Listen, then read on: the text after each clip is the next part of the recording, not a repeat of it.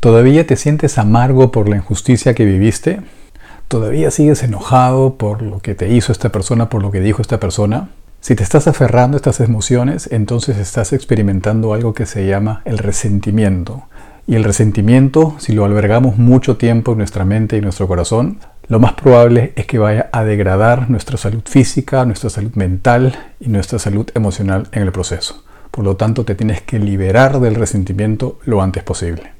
A ver, seamos claros, los seres humanos somos seres emocionales por la naturaleza. La dinámica humana tiene que ver con sentir emociones.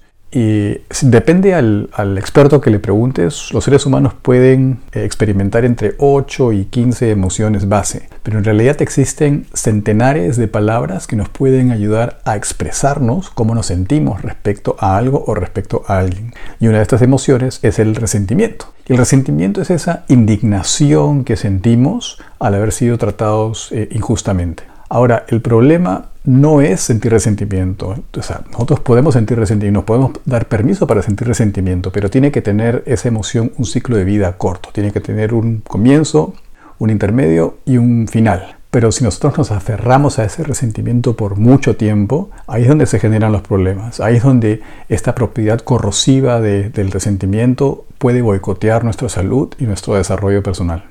Y recuerden lo que pasó con Nelson Mandela. Nelson Mandela estuvo encarcelado por más de dos décadas, pero justo antes de salir de la prisión, él se dijo a sí mismo, si yo me llevo este resentimiento conmigo, esto me va a arruinar y a destruir como persona. El resentimiento que tengo en mí lo tengo que dejar acá, en esta prisión, antes de salir. Y eso fue lo que hizo. Y fíjense en la persona que, en la gran persona que se convirtió. ¿Qué hubiese pasado si Nelson Mandela, con toda la justificación del mundo hubiese llevado ese resentimiento consigo luego de haber estado en prisión.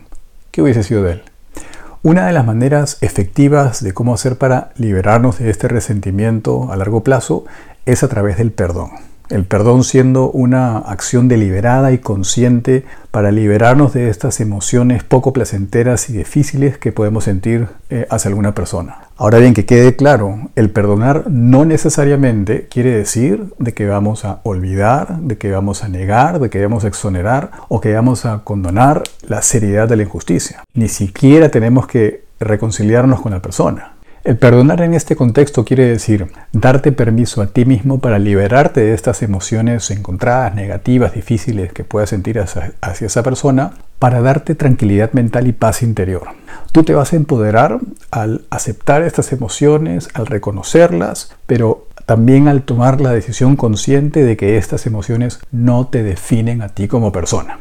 Y una vez que llegas a esa etapa, entonces vas a poder aumentar más tus niveles de felicidad, vas a estar más saludable y vas a poder continuar en este camino que se llama el desarrollo personal. Ahora bien, ¿a quién vas a perdonar tú el día de hoy? Bueno, si quieres saber más sobre estos temas, suscríbete aquí a mi canal. Si te parece que este video le puede servir a alguna persona que tú conozcas, reenvíaselo. Y si quieres contactarte conmigo, lo puedes hacer a través del portal de mi círculo interno. Ya nos vemos. Chao.